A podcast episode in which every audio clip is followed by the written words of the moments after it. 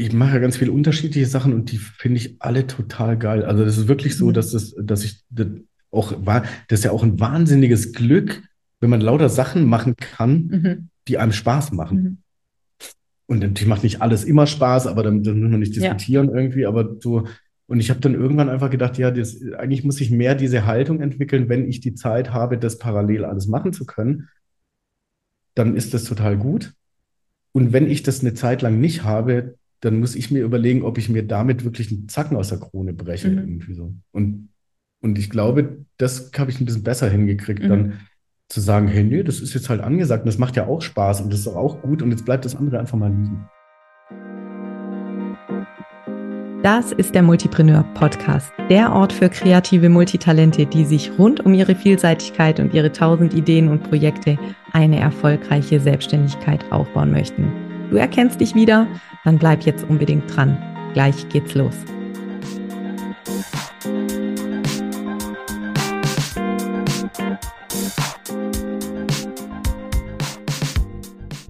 Ja, ihr seht schon, wenn ihr uns auf YouTube zuschaut, äh, dass wir, stimmt der Ton so, stimmt der Ton so, stimmt der Ton so? Ja. Ich weiß nicht, vielleicht lassen wir das als Takeout machen. äh, genau, also wer uns auf YouTube zuschaut, dem wird sofort auffallen, dass heute keine zwei getrennten Zoom-Bildschirme hier über den, äh, über die Folie flackern, sondern ein gemeinsamer Bildschirm. Es gibt heute Folge 49 im Multipreneur Podcast und ich habe meinen lieben Freund Dan zu Gast, der sich echt bei mir zwischen die Wäscheberge und die Weihnachtsdeko setzt, um mit mir heute diese Podcast-Folge aufzunehmen. Wir haben es uns hier in der Küche gemütlich gemacht und äh, am Ton geschraubt und legen jetzt los. Und Dan ist äh, nicht nur ein sehr, sehr guter Freund seit der fünften Klasse, lange kennen wir uns schon, sondern auch ein echter Multipreneur. Und deswegen hast du natürlich jede Berechtigung, heute hier äh, dabei zu sein. Und ich werde jetzt ein paar schlaue Fragen stellen und dann werden wir ganz viele spannende Dinge über dein Business hören, was du so alles machst und starten direkt damit, würde ich sagen. Erzähl doch mal ganz kurz, wer bist denn du und was machst du eigentlich? Ähm, mein Name ist Daniel Lügi Major, ganz schwieriger Name. Äh, die meisten Leute nennen mich Dan. Und ich mache ganz verschiedene Sachen. Also grundlegend so beruflich äh, bin ich Pädagoge in Selbstständigkeit und ähm, mache ambulante Hilfen zur Erziehung, arbeite hier mit äh, dem Landkreis, mit dem Jugendamt im Landkreis äh, zusammen in dem Bereich ähm, und mache Verfahrensbeistandschaften. Das ist Anwalt für Kinder im Familienverfahren, im gerichtlichen. Und ähm, mache auch noch Kunst. also, okay, also oder zwei halt, Sachen. Das klingt ja überschaubar. Genau, überschaubar. ähm, aber ganz viel, was mit Klang zu tun hat. Also keine, ich bin kein Maler, ich bin ein Klangmaler. ja, genau. Genau. Das Ja. ist so ganz grob zusammengefasst. Wahrscheinlich geht es gleich noch ein bisschen mehr ins Detail. Genau, also ich sag mal, Kunst ist mir jetzt in dem Fall wirklich zu unspezifisch, weil dahinter verbergen sich ja ganz unterschiedliche Dinge oder haben sich ja auch schon äh, unter diesem Sammelbegriff sozusagen, sind schon so viele unterschiedliche Projekte passiert, dass es fast schon zu banal klingt, äh, einfach nur zu sagen Kunst, obwohl das ja natürlich nichts Banales ist, das sehe ich schon ein.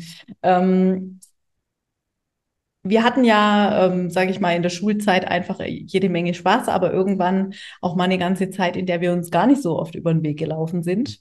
Und dann ähm, gab es irgendwann einen Punkt, wo du mich sozusagen auf Insta äh, wiederentdeckt hast, oder? War das Insta?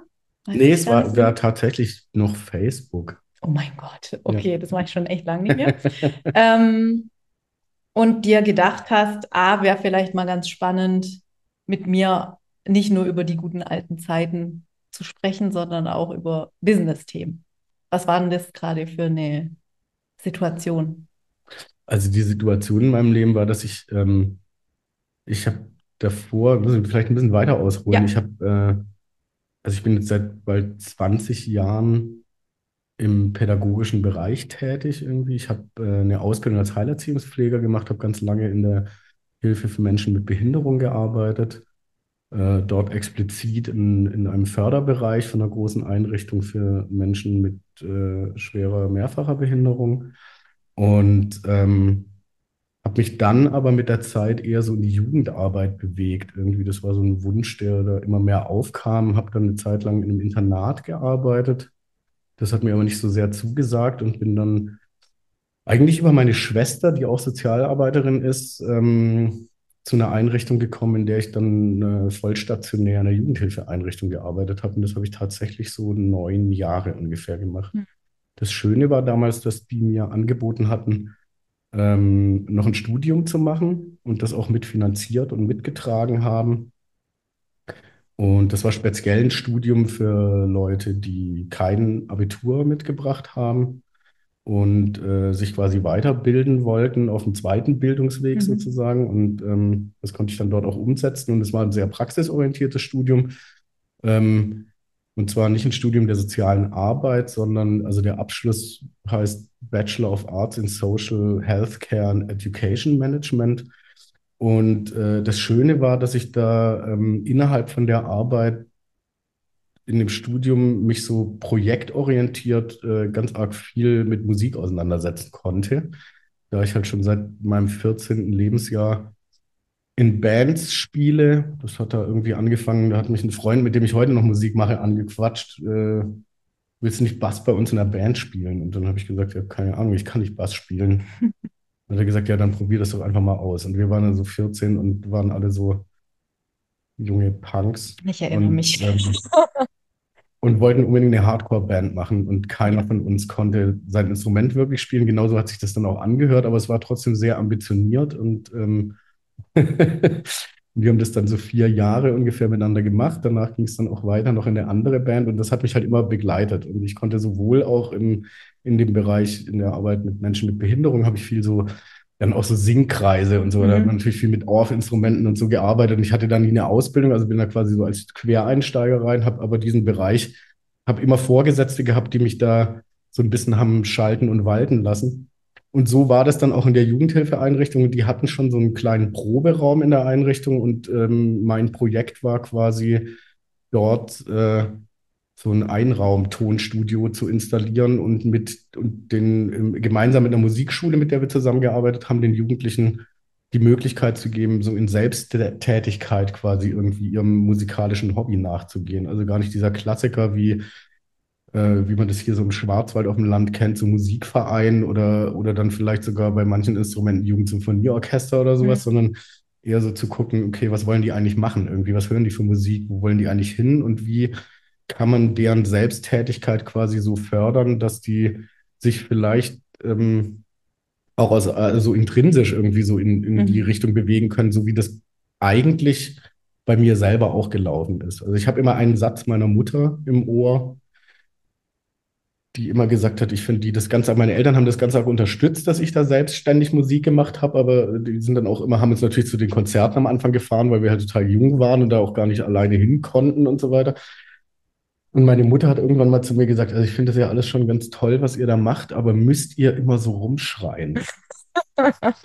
Und, ähm, und letztendlich ging es mir dann bei der Arbeit mit vielen Jugendlichen genauso. Die haben teilweise natürlich auch völlig andere Musik gehört, irgendwie, auf die ich mich dann wiederum einlassen musste, schon als Ende 20, Anfang 30-Jähriger irgendwie, der auch anders sozialisiert war. Aber ähm, mir ging es eigentlich am meisten darum, dass die, dass die irgendwie für sich eine Ausdrucksform finden und das aber auch so zum Abschluss bringen können. Also sowohl das Ganze auf eine Bühne bringen, als auch irgendwie auf, auf Ein ich sage jetzt Tonträger. mal auf Band, aber das ist natürlich damals auch schon Ja, digital gewesen, ja. irgendwie so.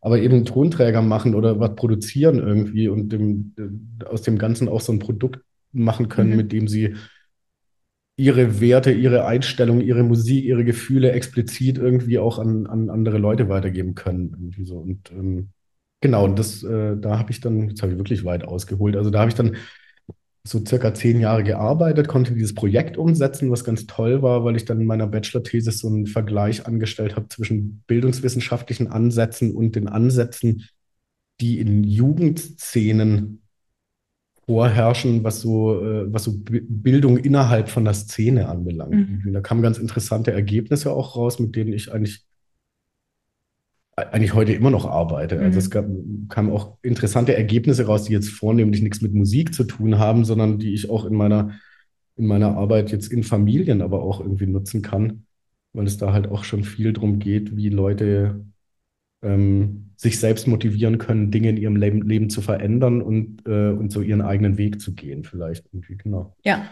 Ja. Das war, war so die erste Zeit bis vor, bis ungefähr 2015. Und nachdem ich das Studium beendet hatte, war es dann tatsächlich so, dass mir mein Arbeitgeber damals nicht wirklich eine adäquate, ich will jetzt nicht sagen Position, aber eine adäquate Arbeit auch ähm, weiterhin anbieten konnte und ich mich dann entschieden habe, in die Ju offene Jugendarbeit zu wechseln und hatte damals ein Angebot hier in Villingen-Schwenning äh, ein Jugend- und Kulturzentrum zu übernehmen als Leitung, was ich dann auch gemacht habe und habe das von 2015 bis 2018 gemacht.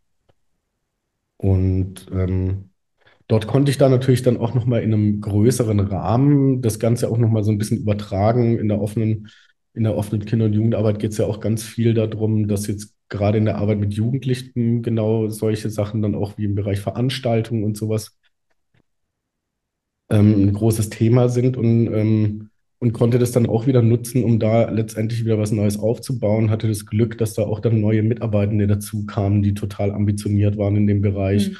Dass mit der Zeit auch das Vertrauen meiner Vorgesetzten so groß war, dass wir uns da, ähm, dass wir das Jugendhaus auch oder die, dieses Jugendkulturzentrum auch teilweise umgestalten konnten und dort auch Veranstaltungen machen konnten und, ähm, und glaube ich, da auch ähm, einen wirklich guten Start hingelegt haben.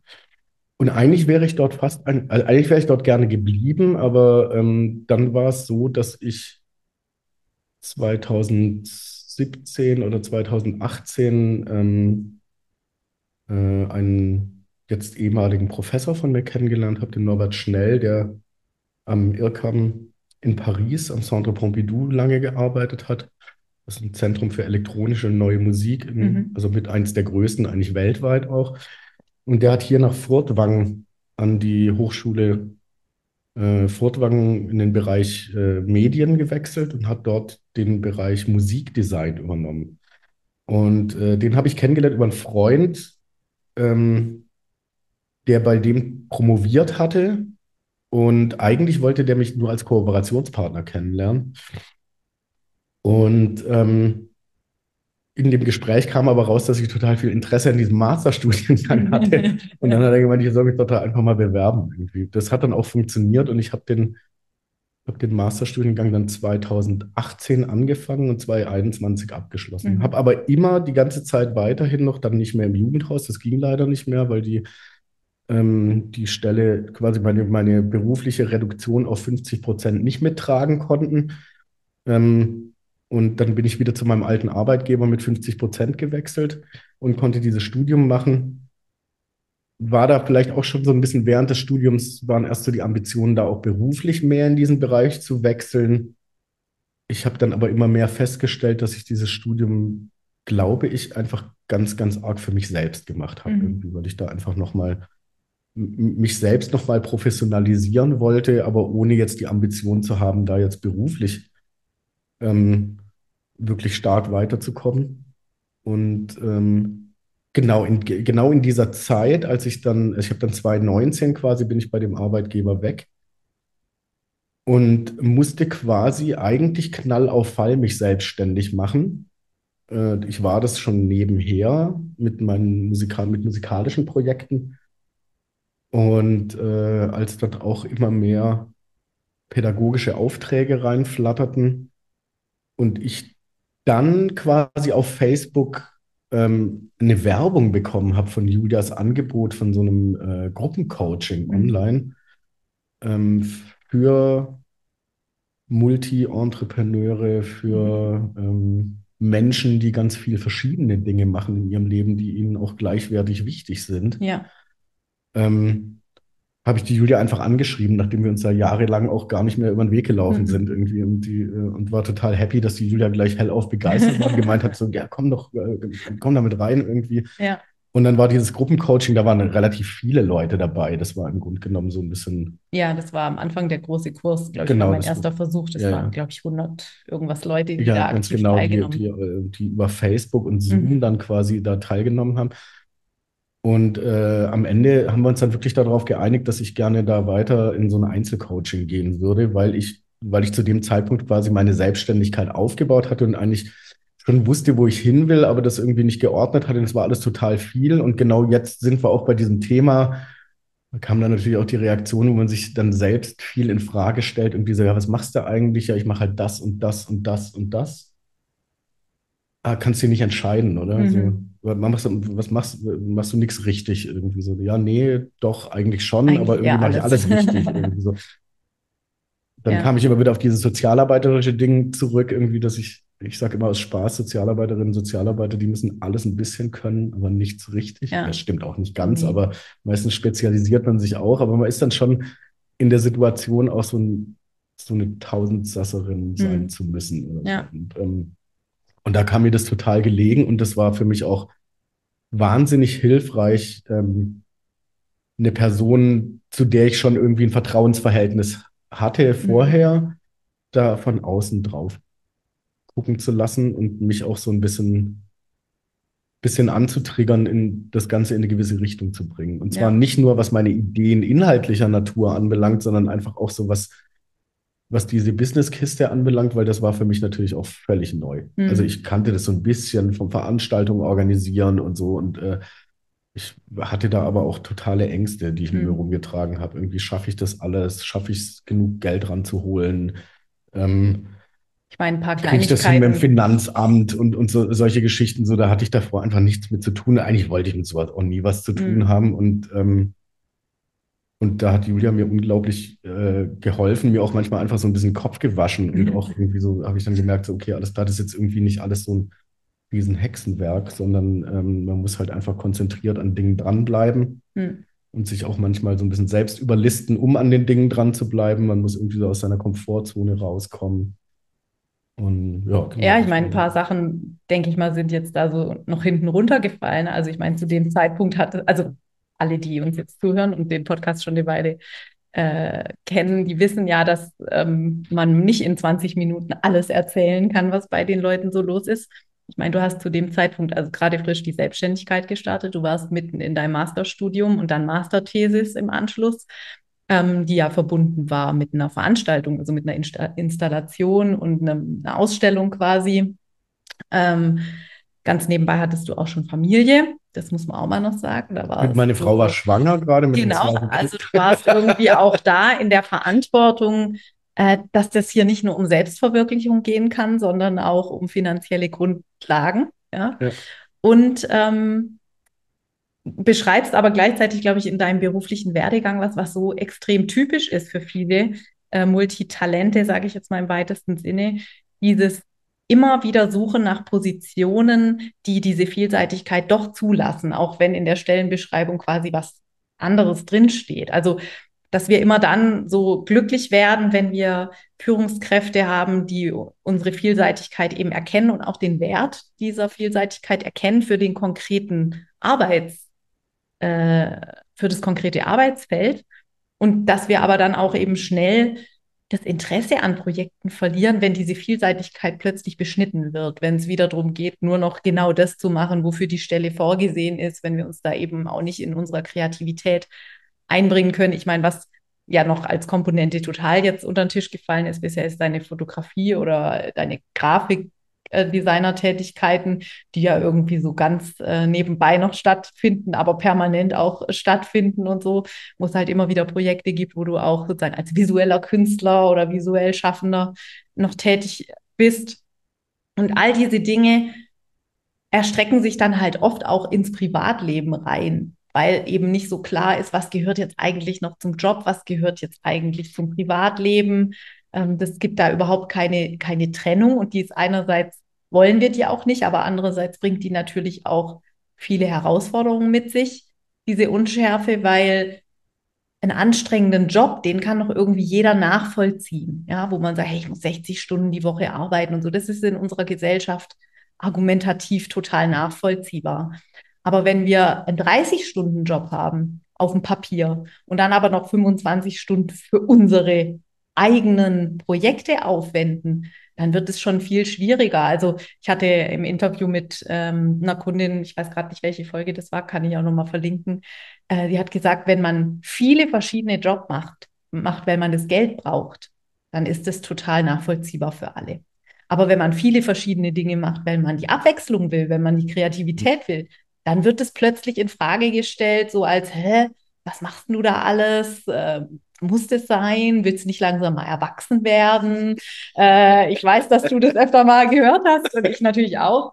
Ähm, weil du hast doch jetzt Verantwortung, du hast jetzt die Familie, jetzt lass doch mal das ganze Zeug, äh, konzentriere dich doch mal auf deinen Brotjob und so. Also so diese, ja, ich habe das Gefühl, da wird immer so mit zweierlei Maß gemessen. Also was, was Geld bringt, weil man es braucht, das darf sein und was aber Befriedigung, persönliche Erfüllung auch bringt, das wird dann immer gleich so geringschätzig betrachtet oder auch als unnötig von Menschen, die das nicht nachvollziehen können.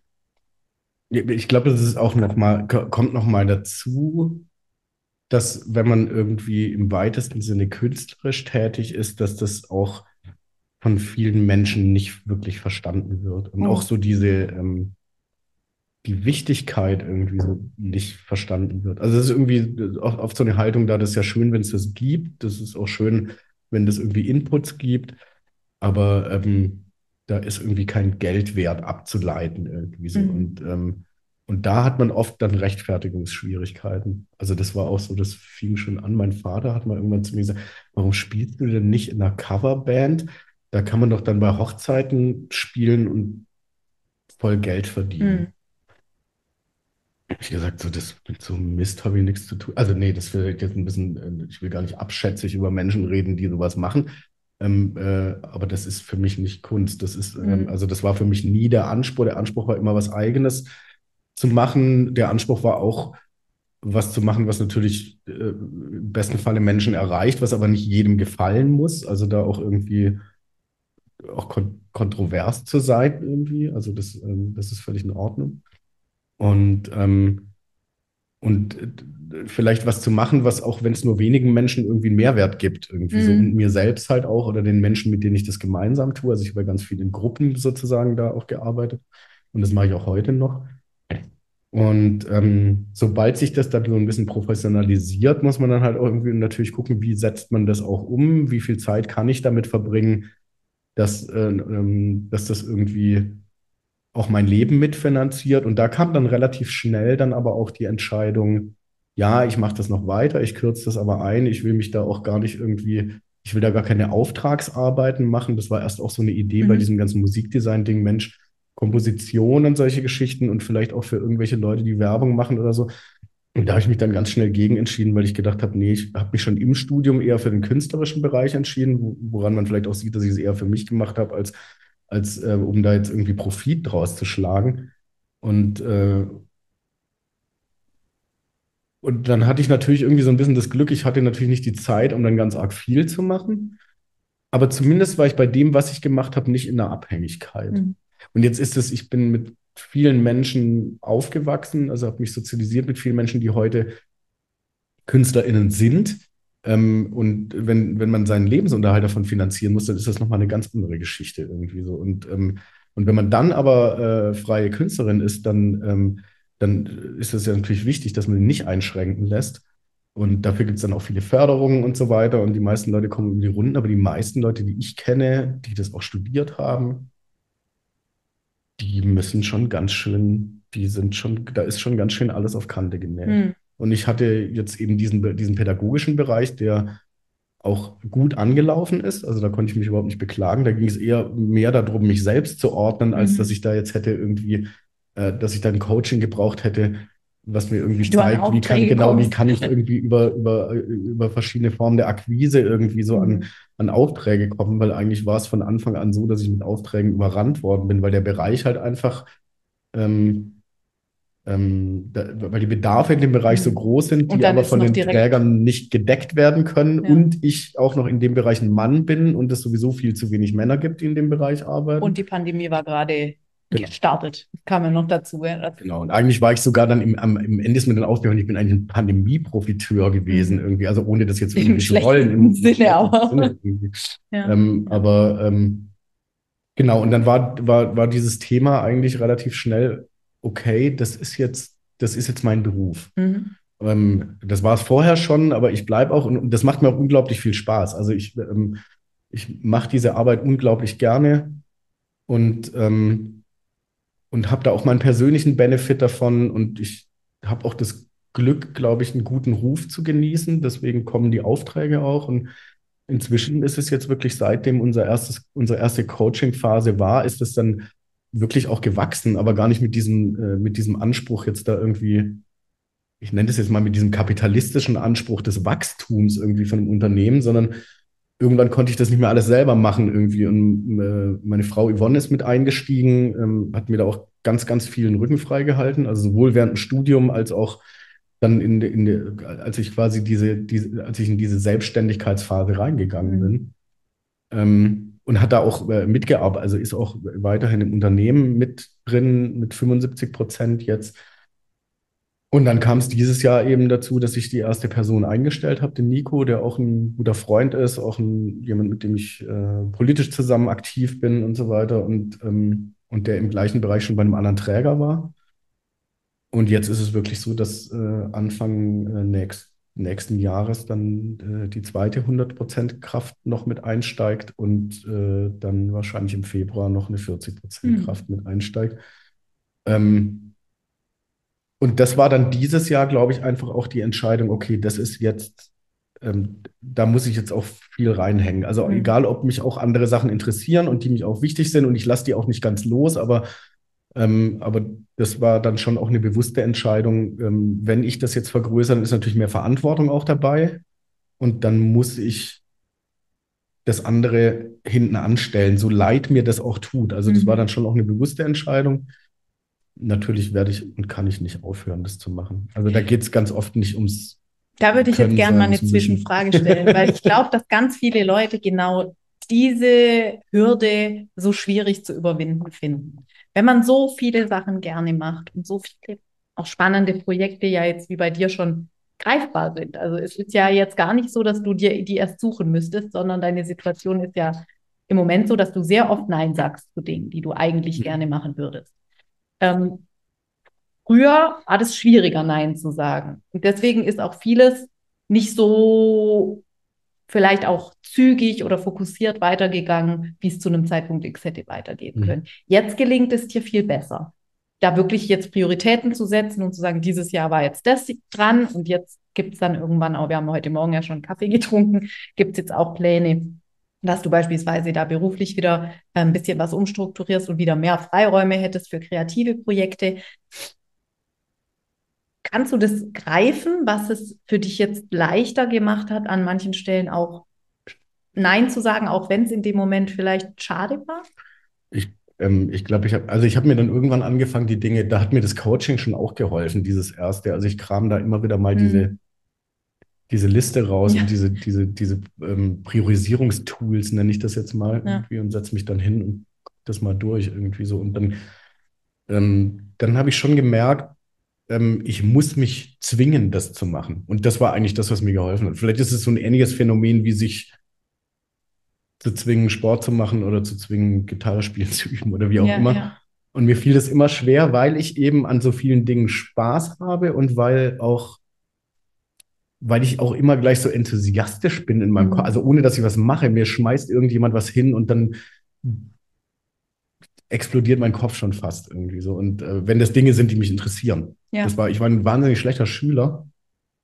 Da waren aber, glaube ich, ganz viele Dinge, die mich einfach nicht interessiert haben. Mhm. Und da konnte ich mich mir selbst gegenüber nicht überwinden, irgendwie so. Und, und da gibt es natürlich viele verschiedene Bereiche. Und du hast es ja vorhin schon mal angeteasert, das war diese ganze Grafikgeschichte irgendwie. Das war so meine erste Ausbildung, die ich aber abgebrochen hatte ähm, die mich aber trotzdem weiter begleitet hat. Es ist diese ganze musikalische Geschichte. Innerhalb von diesem musikalischen Ding war es viel Selbstmusik machen, dann Musikproduktion und dann aber auch Veranstaltungen. Und da ich auch schon immer Veranstaltungen gemacht habe, seit dem, also auch so aus der Szene raus ja. quasi, und dann im Jugendhaus weiter und dann habe ich natürlich viele anderen Kontakte gehabt, die dann auch größere Veranstaltungen gemacht haben und inzwischen gibt es halt zwei ähm, Veranstaltungsfirmen, mit denen ich zusammenarbeite und glücklicherweise kann ich mir das so ein bisschen aussuchen. Ähm, ich habe zwei Festivals, bei denen ich Stage Management mache im Jahr. Mehr will ich auch gar nicht tun. Das akzeptieren die auch. Das finde ich ganz toll.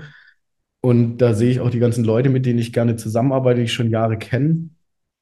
Ab und zu ähm, arbeite ich immer noch mit den zwei Jugendhäusern zusammen hier in der Stadt Villingen-Schwenningen, weil da einfach mhm. auch ähm, ein sehr freundschaftliches Verhältnis besteht und dann auch in dem Bereich und mische da auch mal ein Konzert ab oder wie auch immer. Und ähm, und es ist auch für die, für die ganze soziale Arbeit einfach ein ganz guter, ähm, eine ganz gute Zusammenarbeit, weil da einfach Räume, ich arbeite viel mit Jugendlichen, auch eins zu eins. Und das sind die Räume, wo da findet deren Lebensrealität mhm. statt, ganz oft in der offenen Jugendarbeit. Und deswegen ist mir das auch so wichtig, auch den Menschen, mit denen ich da arbeite, aufzuzeigen, was man innerhalb von dieser Lebenswirklichkeit auch selbst auf die Beine stellen kann. Und zwar fernab von, ich muss einen Schulabschluss machen oder mhm. zu Hause muss es besser laufen oder meine Freundin hat mit mir Schluss gemacht oder wie, wie auch immer. Oder ich bin, ähm, ich komme in meiner Arbeitsstelle nicht klar, irgendwie, wo ich gerade eine Ausbildung mache, irgendwie.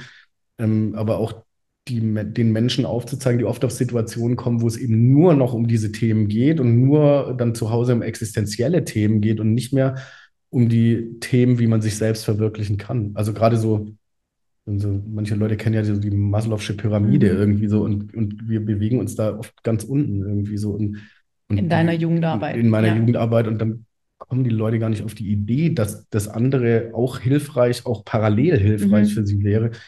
Und da Leuten auch irgendwie so ein bisschen Chancen zu geben oder die da mitzunehmen. Aber auf einer ganz niederschwelligen Ebene, also gar nicht so, nichts mit Zwang und so weiter. Mhm. Und vielleicht denen auch Kontakte zu ermöglichen, die sie sonst nicht haben könnten oder wie auch immer. Und da, da laufen irgendwie die Fäden dann doch zusammen. Mhm. Also das, ähm, und da braucht es dann auch dieses Netzwerk. Und ich habe dann irgendwann auch festgestellt, okay, die hauptsächliche Arbeit, die ich tue, außer die Arbeit, die jetzt direkt mit Klienten zu tun hat, mit Klientinnen, ist eigentlich Netzwerkarbeit ganz mhm. viel. Und das, weiß nicht, konnte ich eigentlich schon immer ganz gut. Also das war nichts, was ich jetzt irgendwie lernen musste, weil ich halt einfach eine Laberbacke bin und irgendwie mit Leuten gerne zu tun habe. Also ich kann schon auch zuhören. In meinem Beruf ist das von Vorteil, wenn man das kann. Aber, aber ich bin schon auch jemand, der schnell irgendwie dann im Ideen entwickeln ist und mit anderen Leuten zusammen. Und ähm, ähm, ja, und ich gehe auch gerne mit Leuten Kaffee trinken, unterhalte mich über deren Projekte und oft finde meine Schnittmengen und eigentlich ist das Netzwerkarbeit dann am mhm. Ende irgendwie so. Das war mir nie so richtig bewusst am Anfang, aber das spielt schon eine ganz, ganz große Rolle irgendwie. Klar, ja. natürlich in deiner Position ist es oft total hilfreich, wenn man Kontakte hat, ne? wenn man weiß, wohin kann ich denn mal gehen, wen kann ich denn mal fragen, wie könnte man denn hier mal eine Tür öffnen für einen Jugendlichen oder eine Jugendliche, die da gerade Unterstützung benötigt und die halt einfach keinen Zugang hat zu diesen Türen, ja, die da ja. gar nicht auf die Idee kommt, dass es die überhaupt gibt. Das ist ja schon mal das Erste. Man steht ja gar nicht auch vor der verschlossenen Tür, sondern man weiß überhaupt nicht, dass da eine ist, sozusagen. Also das ist sicherlich auch für, für das Unternehmen, das jetzt gerade mm. am mhm. Wachsen ist, eine, eine Sache, wo wo ich dich jetzt vorhin auch nochmal angesprochen ja. hatte, ob wir dann nochmal in eine Coaching-Runde einsteigen können. Einfach wie, wie kann man das nach außen geben? Wie kann man, äh, wie kann man da auch eine Unternehmenskultur schaffen, die das Ganze auch nach außen gibt und die auch Leute mitreißt und da auch genau solche, äh, solche Dinge zum Thema machen irgendwie? Wie kann ich da im, im Sinne von einem großen Kollektiv Menschen zusammenbringen, die wiederum mit den anderen Menschen zusammengebracht werden? Bei denen und mit denen wir arbeiten. Ich sage jetzt absichtlich nicht, ich wollte erst sagen, so denen wir helfen, das will ich gar nicht so formulieren, sondern im Grunde genommen ist das eigentlich eine Arbeit, die als Hilfe zur Selbsthilfe zu sehen ist und als eine Begleitung im besten Falle irgendwie, um, um Veränderungen voranzubringen und Stabilität zu bringen. Und da sehe ich das schon ganz oft, dass auch Menschen im Netzwerk, die gar nichts mit Pädagogik zu tun haben, ganz, ganz arg hilfreich sind, weil die irgendwie in der, in der in der Realität unterwegs sind, mhm. irgendwelche Dinge können, irgendwelche Kompetenzen haben und vielleicht auch, auch in ihrer Blase drin sind und am Ende vielleicht da auch so ein bisschen diese Blasen zusammengebracht werden, die irgendwie nicht zusammen die sonst gehören niemals, wollen. Niemals also so Überschneidungen hätten. Genau, also da, die auch so dazu führen, dass, glaube ich, ganz wenig Verständnis füreinander da ist irgendwie. Und ähm, Das ist schon eine große Baustelle auch in dem Unternehmen. Mhm. Und da spielt dann am Ende vielleicht dann doch auch wieder die Musik und die Kunst und die. Veranstaltung eine Rolle, weil, weil das sind einfach, äh, damit schafft man halt, damit schafft man am Ende Räume, ähm, in denen sich begegnet werden kann. Ja, absolut. Also ich denke auch, dass es da viel mehr Querverbindungen gibt in der Realität, als jetzt auf dem Papier sozusagen so sichtbar ist, weil das eine klar ist die sozialpädagogische, die soziale Arbeit sozusagen oder die Jugendhilfe, das andere ist eben Kunst, aber deine Kunst und deine sozialpädagogische Arbeit haben ja total ähnliche Antreiber. Also die, die Motive, aus denen heraus du diese Sachen machst, die haben ja immer wieder die gleichen Themen, wie zum Beispiel, wie, wie, wie mache ich, wie drücke ich mich aus, wie, wie finde ich raus, wer ich bin, ähm, wie kann ich meinen Weg gehen, wie kann ich vielleicht auch mit Widerständen umgehen. Ähm, das, das geht ja so ganz tief in, in Themen rein, die, die existenziell sind, sowohl für die Menschen, mit denen du arbeitest, als auch für deine eigenen, ja, deine eigenen künstlerischen Projekte. Ich glaube, Insofern- das, das bedingt sich Genau. teilweise natürlich Genau. gegenseitig, weil, weil ich natürlich auch viele Themen für das, was ich dann musikalisch mache, irgendwie natürlich mitnehme aus, aus, ähm, aus meinem Arbeitsleben Mhm. letztendlich irgendwie. Und, ähm, und das auch im weitesten Sinne, ich war immer schon ein politischer Mensch. Also ich glaube, ich bin nie mit der Fahne ganz vorne in der ersten Reihe gestanden. Das war mir irgendwie immer, immer zuwider. Ich bin auch nicht, ähm, ich würde mich auch nicht als einen sehr bürgerlich-politischen Menschen beschreiben, aber letztendlich geht's geht's auch darum, da ähm, Zustände aufzugreifen und Menschen die Möglichkeit auch mitzugeben oder sie zumindest ähm, dabei zu motiv mit zu motivieren, irgendwie ähm, die Sachen selbst in die Hand zu nehmen und diese am Ende doch bestehenden Freiheiten in, in unserem System irgendwie auch ein Stück weit zu nutzen, Mhm. um, um sich sichtbar zu machen irgendwie und um, um da Veränderungen zu erwirken. Und da sind ganz viele Gegenspieler da. Und ich glaube, deswegen muss man auch ein großes Netzwerk und viele Menschen zusammenbringen, um daran was zu, zu verändern. Das ist jetzt aber wirklich, das hört sich jetzt so an, als würde ich hier, ähm, das, hat- das hat vielleicht schon auch ein bisschen was Revolutionäres im Gedanken, Ja, so, aber, aber ich glaube nicht, dass, ähm, ähm, mir geht's ja nicht um die großen, also mir geht's nicht, um, wenn sich das so groß anhört, mir geht's ja gar nicht um die großen Dinge, sondern mir geht, mir geht's einfach so um das direkt, Direkte, womit ich zu tun habe Mhm. Also ob das jetzt in, ob sich da was in Hamburg ändert, weiß ich nicht. Also einfach, um mal so einen Abstand Mhm. herzustellen Mhm. irgendwie, sondern das ist schon auch eher so gemeint, dass man, dass, dass man irgendwie aktiv vor seiner eigenen Haustür kehrt Ja. und, ähm, und aktiv sich dort auch einbringt. Und natürlich ist es mein Beruf und natürlich verdiene ich damit auch Geld, aber viele Sachen, und jetzt komme ich wieder auf das zurück, was eigentlich deine Frage war, irgendwie, viele Sachen hängen halt dann plötzlich, hängen dann doch auch mit der eigenen Person zusammen irgendwie so. Und das ist natürlich schon eine Vermischung, die manchmal total schwierig ist, die vor allem auch, glaube ich, für, für Familie ganz arg schwierig ist.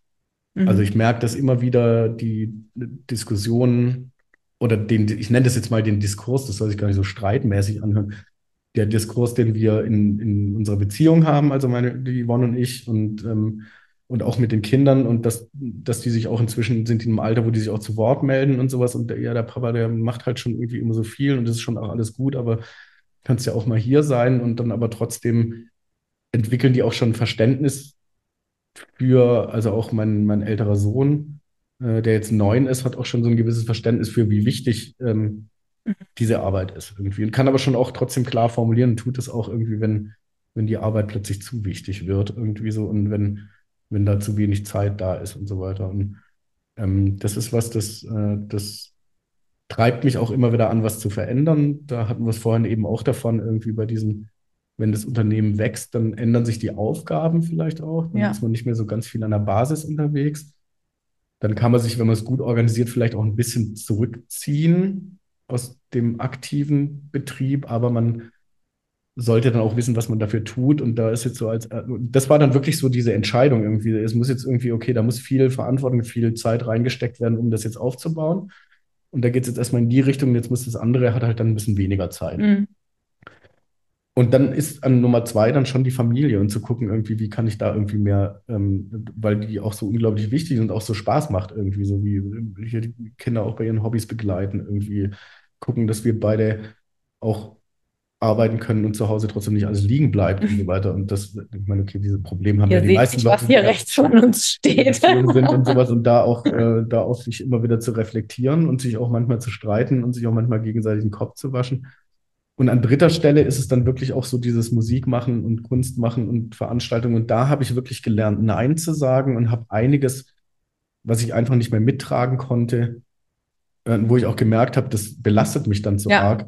Und ich bin da nicht mehr, ähm, ich bin da auch nicht mehr in der Lage, ein Commitment abzugeben. Also ich mache dann irgendwelche Sachen und mache die dann halblebig und die sind Hm. dann nicht mehr gut und ich bin selbst nicht zufrieden damit und man verprellt andere Menschen und so weiter. Ja, und es Das ist kippt auch der Spaß. Irgendwann ist der Punkt erreicht, wo man dann sagt, okay, es wäre theoretisch schön, aber mit meiner aktuellen Situation kann ich es nicht so machen, dass es mir Spaß macht, sondern nur so, dass ich unzufrieden bin mit dem Ergebnis, dass ich das Gefühl habe, die Leute sind vielleicht nicht zufrieden oder sind Und ich rutsche da auch immer wieder rein und muss dann da auch immer wieder darauf hingewiesen werden. Also ich merke dann schon auch, wie ich, ähm, wie ich so gemeinsame Reflexion oder auch ein Korrektiv brauche.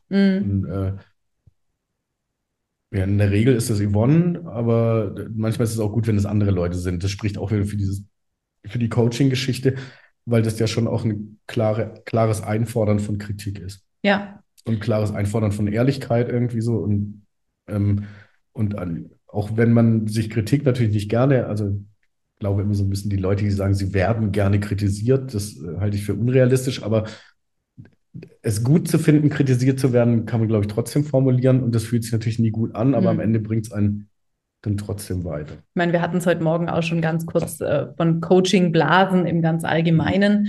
Und ähm, ja, also ich meine, letztlich kann das ja auch keine Wunder vollbringen oder nicht zaubern. Du bist derjenige, der den Weg dann geht. Ja, also man reflektiert irgendwas und sagt, okay, guck mal, das sind die Rahmenbedingungen.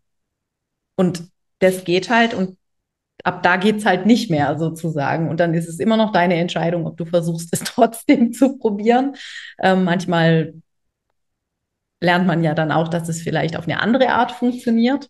Aber ja, ich finde halt immer ganz wichtig auch zu sagen, hey, ich kann eigentlich nur die richtigen Fragen stellen, die dich dann zu deinen Erkenntnissen bringen.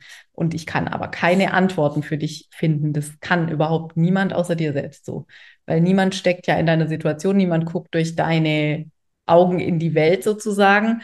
Und auch so, was finde ich auch an deinem Beispiel so klar wird, ist, dass wir halt einfach das Gesamtbild nehmen müssen. Gerade bei Leuten, die so viele verschiedene Sachen machen. Es bringt nichts, sich komplett nur auf ein Business-Thema zu konzentrieren und alles andere quasi auszublenden, weil diese, diese Trennung kann de facto nicht stattfinden, weil du bist ja 24 Stunden am Tag du selber Ja. und du hast halt nur diese Zeit und nur diese Ressourcen und nur diese Energie zur Verfügung.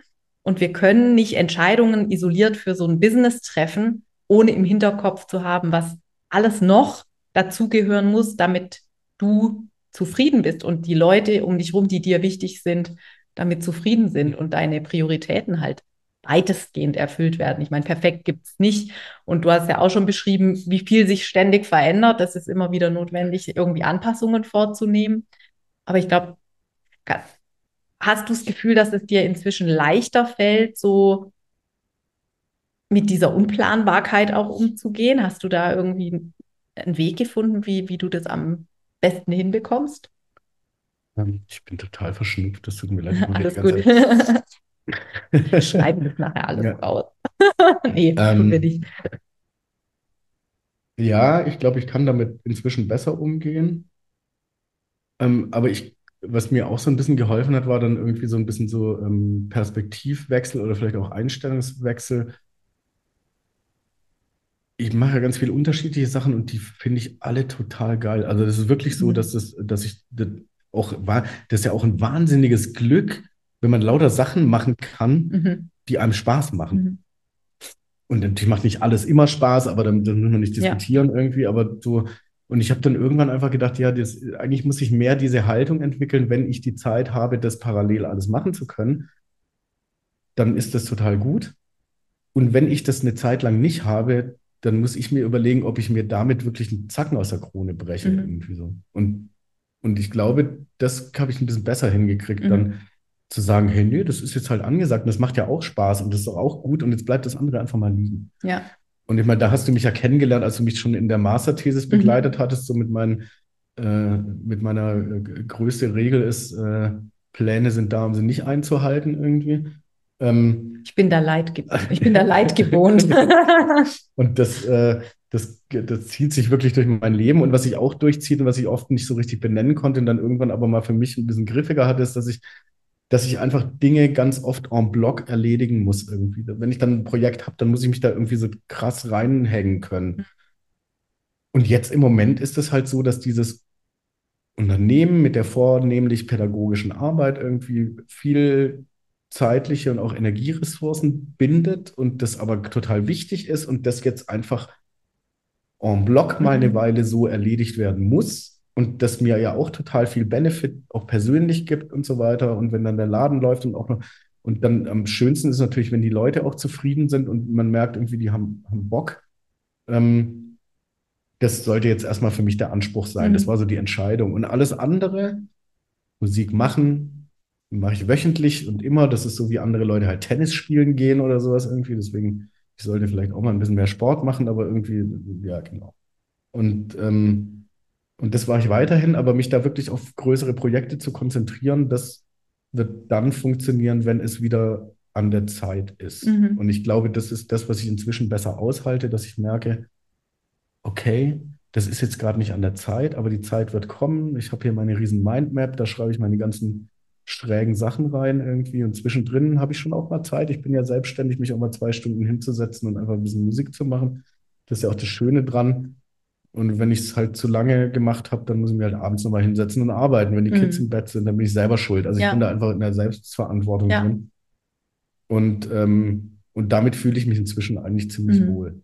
Also was ich da auch nochmal spannend fand, ich weiß noch gerade in der Anfangszeit, als wir uns dann da regelmäßiger getroffen haben, du dann immer wieder ich, reingekommen bist, Jacke noch nicht aus und dann so, ey, ich kann ja gleich sagen, ich habe nichts gemacht von dem, was wir letztes Mal besprochen haben. Und dann muss ich natürlich überlachen. Und dann haben wir aber irgendwann auch festgestellt, genau das, was du jetzt gerade beschrieben hast, du bist halt ein Typ, der eine Deadline braucht und dann in der Lage ist, tief reinzutauchen und mal ein paar Tage, Wochen richtig ranzuklotzen, was das eine Projekt angeht. Und dann irgendwann auch gesagt haben, warum solltest du überhaupt versuchen, dir deine Arbeit gleichmäßiger in die Wochen einzuplanen, wenn du doch schon oft die Erfahrung gemacht hast, dass es dir eh gelingt, am Schluss es wirklich pünktlich fertig zu machen, du sowieso unter Druck am, die meiste Leistungsfähigkeit empfindest und, und dann auch das Zeug auf die Straße kriegst. Und dann war eigentlich der einzige Punkt, der dagegen sprach, dass natürlich in deiner Situation mit Familie und kleinem Kind und sowas es schwieriger wird, wenn wir mehr Verantwortung haben, auch mehr in, einem, in so einem sozialen System drin sind, was uns braucht, äh, dass es schwieriger wird, so abzutauchen für ein paar Wochen. Und dann war eigentlich eher die Verhandlung, okay, wie kannst du maximal abtauchen, ohne dass äh, hinterher der Schlüssel für die Wohnung nicht mehr passt. So. Äh, ja, ganz genau. Also das, darum ging es dann, da anzupassen. Aber was eben überhaupt nichts bringt, ist dann in so einer Situation zu versuchen, wir haben das ja äh, ausprobiert, Wochenplan. Montags mache ich das, Dienstag mache ich das, Mittwoch mache ich das. Dienstagmorgen kam halt ein Anruf, dann kam ein Fall, dann war der Rest der Woche schon wieder anders als gedacht. Ähm, also, das liegt schon auch an meinem Arbeit. Also das eben, muss man schon sagen, das liegt an ja, dem Arbeitsbereich. Ich genau. arbeite halt einfach mit Menschen und ganz vielen Menschen in Problemlagen. Und wenn die sich halt kurzfristig verschärfen, und das können sie genauso wie, dass sie sich, meistens ist Verbesserung langfristig und mhm. Verschärfung kurzfristig, nenne ich jetzt mal, sage ich das mal, ähm, dann muss ich reagieren. Ja. Und dann kann ich mir da lang irgendwelche Pläne hinschreiben. Melde mich, so, melde mich morgen heute in Buchhaltung angesagt. Ja. Das funktioniert halt nicht. Ja. Und, ähm, und da ist aber inzwischen auch so, dass ich natürlich da auch viel Unterstützung habe, mhm. irgendwie, was die ganzen administrativen Sachen anbelangt. Und es wird auch noch mehr werden, weil irgendwann wird das einfach zu viel. Und ähm, das ist natürlich was, das man bezahlen muss und dann muss man sich das auch leisten können. Aber ich denke, das geht sich dann schon aus. Und wenn man dann wieder mehr Freiräume hat, um einfach bei, dem Kopf bei seiner Arbeit zu bleiben, dann kann man auch wieder drüber nachdenken, okay, wie plant man das irgendwie? Und mit einem größeren Team muss dann eh mehr Planungssicherheit mhm. her. Es müssen Teamsitzungen gemacht werden. Supervision ist in unserem Bereich ein ganz großes Thema. Coachings sind auch ein großes Thema. Also, und ähm, Und das wird auch wieder Zeit binden. Ja, aber klar, was natürlich, Entschuldigung. alles gut, was natürlich Mhm. einfach der Fall ist, ist, ähm, es macht überhaupt keinen Sinn, ständig zu versuchen, eine strukturiertere Planung auf ein Konstrukt drauf zu drücken, was diese Planung eigentlich gar nicht zulässt. Hm. Und das funktioniert weder, weil deine Realität eine andere ist, weil du ja quasi so rettungssanitätermäßig auch manchmal unterwegs bist oder notarztmäßig, äh, einfach Anruf und dann musst du irgendwie äh, bereit sein. Aber auch, weil du natürlich vom Persönlichkeitstypus her einfach jemand bist, der eher ja, projektbezogen arbeitet, eher batcht, wie man so schön sagt, eher mal vier Wochen nur das und dann vier Wochen wieder was anderes. Das kann für jemand anderen eine ganz andere Lösung sein. Aber wenn man so funktioniert, dann ist es einfach vergebene Liebesmüh zu probieren, da eine Planung drauf zu packen, die dem überhaupt nicht gerecht wird. Und ich glaube aber, das versuchen halt viele zu lange und quälen sich damit auch unnötig, weil oft geht es gar nicht darum, wirklich Dinge großartig zu verändern, sondern erstmal zu akzeptieren, dass sie eben nicht so sind wie bei der Nachbarin, die halt von Kindesbeinen an montags ihre Termine, entschuldige, montags ihre Termine eingeplant hat und dann war die Woche rum und sie hat jeden Termin genauso gemacht, wie er drin stand. Ne, das das gibt es halt nicht. Ja, so bei, bei mir hat es aber schon in der Schule, also so viel zu der Mhm. Persönlichkeitskiste irgendwie, das hat schon in der Schule angefangen. Ich habe schon mein Leben lang Schwierigkeiten, mich zu konzentrieren. Mhm. Also, wenn ich es aber dann geschafft habe, dann bin ich so fokussiert, dass ich um mich rum nichts mehr mitbekomme. Ja, Und, äh, und meine Mutter, die auch Lehrerin außer Dienst ist, oder wie nennt man das? Also halt im in Ruhestand, ähm, die hat zu mir mal gesagt, äh, ich habe damals schon immer gedacht, das ist irgendwie sowas wie ADHS, was du hast. Aber das war halt irgendwie so in den 80ern und Anfang 90ern war das halt noch nicht so ein Thema. Und ich habe mich dann da irgendwie so durchgewirkt. Und ich habe das, glaube ich, auch nicht in der Form, dass ich dann immer völlig ausgetickt bin ähm, und so gar keine Reize mehr irgendwie einordnen konnte. Aber ich merke das schon heute auch immer, was für ein langer Weg das war, irgendwie Mhm. sich so zu beruhigen. Und ich kann mich immer noch schlecht konzentrieren. Ich konnte auch deswegen nie gut lesen, weil ich mich nicht konzentrieren konnte. Es war gar nicht, weil ich keine Lust hatte, sondern ich konnte mich einfach nicht konzentrieren. Mhm. Und, ähm, und wenn ich dann aber in was einsteige, was mich, was mich total triggert, und da habe ich eben in der Schule festgestellt, wir hatten einmal Projektwoche, und da durften wir selbstständigen Film drehen. Mhm. Da war ich zehn Stunden am Tag am Start und zwar konzentriert. Und wir haben da echt, äh, die sind nicht mal durch einen Lehrer oder eine Lehrerin betreut worden, weil die keine Leute hatten. Und dann haben wir das selber gemacht und durften am Ende von der Woche zeigen. Der war so thematisch, ging es halt um so um, um Skinhead-Nazis, die irgendwie ähm, äh, Leute verfolgen und, äh, und am Ende sich dann die, die, äh, die anderen doch durchsetzen. Also irgendwie ist es, scheint das auch ein Thema zu sein, das sich halt irgendwie so durch mein Leben Ja. zieht, irgendwie Ja. politische Ding. Aber da waren wir alle und die ganze Gruppe, und da waren lauter so Leute dabei wie ich, die eigentlich mit dem System Schule auch nicht klargekommen sind. Mhm. Und dann hat man diese Plattform bekommen und da hat man dann geackert ohne Ende. Also ich habe nie so viel auf eine Arbeit gelernt, wie, wie, ich ins Projekt gesteckt habe. Ja, Und äh, natürlich so im Älterwerden ging das dann natürlich auch besser, das einzuordnen, okay, was ist jetzt wichtig und wo muss ich jetzt durch, damit ich da irgendein anderes Mhm. Ziel erreiche, damit ich da irgendwie auch eine Grundlage für habe. Aber, ähm, und vielleicht ist das heute deswegen immer noch so, dass ich mich so in Sachen reinstürzen muss. Also ich bin auch so der Typ, der, wenn ich einen Film gucke und jemand spricht mich an, dann muss man mich viermal ansprechen, weil ich Mhm. das einfach nicht mitbekomme. Mhm. Also ich ähm, muss entweder so das eine oder das andere und das spricht auch wieder für diese En bloc-Geschichte. Ja, so. ja. Und sobald man es dann so, ich meine, jetzt werden die Blöcke länger. Wie gesagt, das ganze Jahr war jetzt sozusagen business-lastig im weitesten Mhm. Sinne.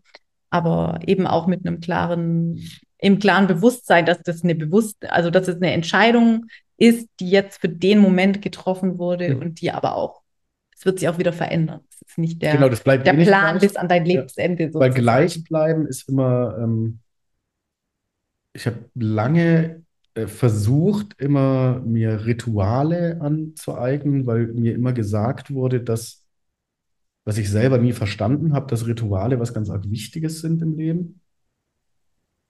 Und ich kann heute aber sagen, dass ich mit Ritualen nichts anfangen kann. Also das Mhm. ist bei mir Sachen, die sich, die zu repetitiv sind irgendwie und immer gleich ablaufen, die, die langweilen mich dann. Und die, und das sogar noch mehr als langweilen, sondern das macht mich richtig mürbe. Also Ja, das, ähm, ja. das kann ich nicht aushalten. Klar, in so einem familiären Setting muss man das, also ich habe da schon dazugelernt und da ist das schon auch wichtig, aber ich bin schon jemand, der immer, der immer sagt, das müssen wir jetzt hinkriegen und dann machen wir jetzt ein Ritual, das machen wir jetzt irgendwie regelmäßig und, mhm. und dann bin ich der Erste, der da irgendwie nicht kommt, irgendwie so, oder nicht teilnimmt oder das nicht hinkriegt oder wie auch immer. Wem sagst du das? Ja. Wir haben heute den 4. Dezember und ich glaube, wir haben schon zwei Tage nicht die, die Geschichte beim Kakao vorgelesen, ja. die wir uns vorgenommen hatten. Auch, ja, genau. Und das ist so ein bisschen, ähm, was, wo ich mich auch zwingen kann. Und das ist auch manchmal gut, weil ich bin ja nicht alleine auf der Welt. Und auch in meiner Familie nicht und auch bei der Arbeit nicht. Aber wo ich auch immer wieder dann sagen muss, okay, ich kann jetzt nicht mehr, ich muss das jetzt irgendwie anders machen. Das also was musste ich neulich, musste ich schmunzeln, das ist dir gelungen, dich mehr und mehr artgerecht zu halten. Ganz genau. das also das ist doch ein Prozess, dass wir mehr und mehr versuchen, unsere Selbstständigkeit so zu gestalten, dass sie uns selbst am meisten entspricht und gleichzeitig uns eben das Leben mit den Menschen ermöglicht, mit denen wir unser Leben gerne verbringen. Und eigentlich ist das, deswegen habe ich vorhin auch so betont, dass das, äh, dass es bei mir echt nichts gibt, gerade worüber ich mich beschweren kann. Mhm. Irgendwie so. Ähm, das sind alles so kleine Bereiche, wo ich denke, da muss ich an mir arbeiten äh, oder das könnte man optimieren. Aber es ist irgendwie nichts, wo ich denke, so Gott, das läuft, das geht jetzt voll in die Binsen oder so. Das ja. ist ganz arg schlimm. Und das ist unglaublich schön und mit dieser Selbstständigkeitssache habe ich so im Nachhinein betrachtet, weil ich da auch unglaublich viel Angst davor hatte, habe ich gemerkt, mich hat, glaube ich, vorher nie jemand so richtig von alleine gelassen. Mhm. Und da haben sich plötzlich irgendwelche Sachen bei mir aufgetan, die ich von mir selbst nicht kannte. Und zwar gar nicht irgendwie. Also das war so. Und im positivsten Ja, dass ich plötzlich Dinge auch ganz schnell, also wenn ich mich fokussiere auf was, plötzlich ganz schnell irgendwelche Lösungen mhm. hinkriege oder so. Mhm. Das konnte ich nie. Ich war immer so ein, so ein Lahmarsch bei allem irgendwie so. Und ähm, ja, irgendwie war ich zu viel, bin ich vielleicht zu viel unter Kontrolle gewesen auch. Oder sowas irgendwie und wollte das nicht. Und irgendwie wollte ich es doch, weil mir jeder mal erzählt hat, das muss so sein. Mhm. Und, ähm, und das ist gut.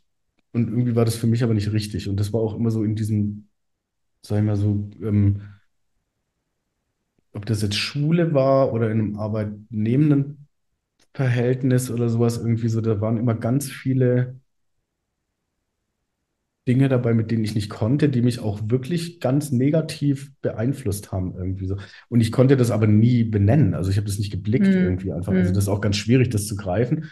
Und das ist mir schon aufgefallen, so jetzt mal unabhängig von Multi-Entrepreneur oder nicht irgendwie so, wenn man so sein Ding machen kann plötzlich und dann die Verantwortung für sich selbst übernimmt irgendwie und es ernst meint und da auch ehrlich zu sich selber ist, irgendwie, dann habe ich schon das Gefühl, dass das funktioniert. Wenn man so ein Typ Mensch ist. Ja. Also es gibt natürlich auch Leute, die sagen mir, das würde ich nie tun, weil ja. ich möchte diesen Rahmen, ich möchte so ein, ich nenne das jetzt mal Korsett, ja, ja. Ich möchte so ein Korsett haben. Eine Struktur, in der ich mich Struktur, in, fühle. Genau, so, so ein Grid irgendwie so, an dem ich mich langhangeln kann. Irgendwie so die Excel-Tabelle meines Lebens irgendwie so, keine Ahnung. Das ist, ähm, das, aber wenn man rausgefunden hat, dass man sowas nicht braucht und dass das einen eher hemmt irgendwie, und das war für mich so eine Erkenntnis, dass mich das immer gehemmt hat und dass ich seitdem die Dinge einfach besser hinkriege. Und seitdem kann ich mir auch besser selber eine Excel-Tabelle verpassen. Ja. So. Also das ist irgendwie genau. abgefahren irgendwie so, weil das, ja konnte ich immer nicht. Ja, ich glaube, wenn man, ja, einfach, also Selbstständigkeit ist, glaube ich, echt extremer äh, Persönlichkeitsentwicklungskatalysator, weil wir uns halt mit unseren vermeintlichen Schwächen auch konfrontiert sehen, die bis dahin nie eine Rolle gespielt haben unter Umständen. Und wir halt dann plötzlich Lösungen brauchen, weil es niemanden gibt, der es uns abnimmt. Die haben halt eine direkte Auswirkung. Genau. Also wenn ich, wenn, wenn ich da was nicht richtig mache, dann hat es eine direkte Auswirkung. Entweder ich bekomme dann irgendwie einen Auftrag nicht mehr, also ich, es hat dann auch eine direkt existenzielle Auswirkung ja. auch irgendwie, was ja oftmals in einem Angestelltenverhältnis halt nicht der Fall ist. Genau. So. Und Liegt mir das halt ist auch gut, so, das ist auch Gott, gut so, dass genau. das nicht der Fall ist irgendwie. Ja. Also ich bin, will da überhaupt nicht gegen, gegen Angestelltenverhältnisse irgendwie. Darum geht es mir gar nicht irgendwie. Ich finde es auch gut, dass Angestellte ja jetzt auch Sicherheit, ja genau, dass die auch Sicherheiten haben und so weiter und dass genau. das eine Verantwortung für Leute ist, die Leute anstellen ähm, dass die da die Verantwortung auch übernehmen und tragen müssen. Ähm, aber ich habe für mich halt festgestellt, dass mich das, wovor ich eben Angst hatte, es hat sich überhaupt nicht bewahrheitet. Mhm. und ich hatte aber auch das Glück, dass ich es natürlich jetzt nicht, hätte ja auch anders laufen können, dann, dann ja, ich glaube ja nicht so sehr an Glück. ich glaube eigentlich eher an Glück, aber ich hatte so vielleicht, ich, ich habe das schon selber gemacht, aber ich, das war, da, ein paar Sachen waren schon, ja, da war die, Konstellation, sagen wir, die Konstellation ganz gut. War günstig. Das ja. war günstig, ja. Äh, deswegen muss man, muss man es trotzdem noch gut machen. Genau. am Ende. genau. Aber, Und man muss auch die Chancen erkennen. Ja, das ist ja, auch immer noch was. Kann dann noch so günstig sein, wenn du nicht nicht den Weg einschlägst, dann bringt dir die ganze Chance nichts sozusagen. Also erkennen und bewusst entscheiden. Das genau. ist, glaube ich, schon so ein Ding gewesen. Irgendwie Cool. Also ich denke, das war auf jeden Fall ein spannender Einblick auch für viele, die sich fragen, kann ich mir das zutrauen? Soll ich mich selbstständig machen? Oder die vielleicht schon wie du, wie ich ja auch nebenberuflich schon eine ganze Weile selbstständig gewesen sind oder sind und sich fragen, äh, ist es wirklich dann für mich machbar, auch den Schritt in die volle Selbstständigkeit zu gehen?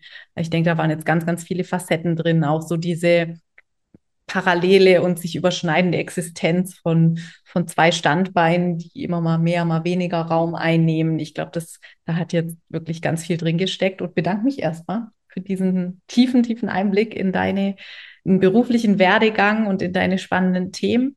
Wenn die Leute jetzt neugierig sind, wo findet man Infos zu deiner Arbeit oder wo kann man so hinklicken in diesem Internet?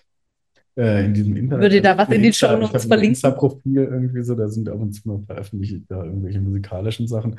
Ähm, äh, was die andere Geschichte anbelangt, da ist im Moment äh, eine Seite, wo eine Telefonnummer drauf ist. Da ist viel in Arbeit, das wird auch nächstes Jahr der Fall sein. Ähm, ich glaube, ich gebe dir da nochmal Info, wenn du das ich gerne. Ich schicke die Leute jetzt erst gerne, zu Insta. Genau. Nee, äh, ist doch gut. Und wenn du das gerne zu einem Zeitpunkt, an dem es mehr Sinn macht, irgendwie äh, weitergeben willst und in dein Netzwerk geben willst, dann freue ich Ich finde deine Antwort super, weil die beweist, dass wir eben nicht zuerst mal die Website brauchen.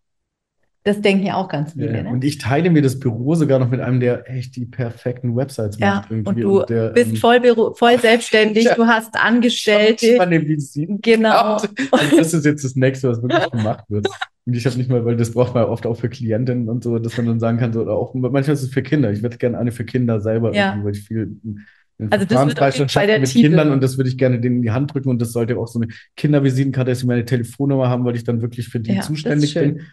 Ähm, das, ist das, das ist der Next Step in der Werbung genau, sozusagen. Genau. Aber, ähm, also so werde ich die Episode auf jeden Fall nennen. Ich habe noch nicht mal eine Visitenkarte. eine Visitenkarte. Also vielen Dank. ich danke dir. War total cool.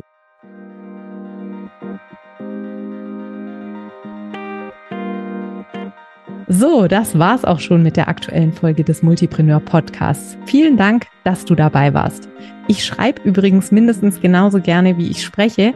Und wenn du Lust hast, immer aktuelle Impulse, Behind the Scenes und Neues aus der Welt des Multipreneur-Business direkt in dein Postfach zu bekommen, dann abonniere am besten gleich den Multipreneur Newsletter.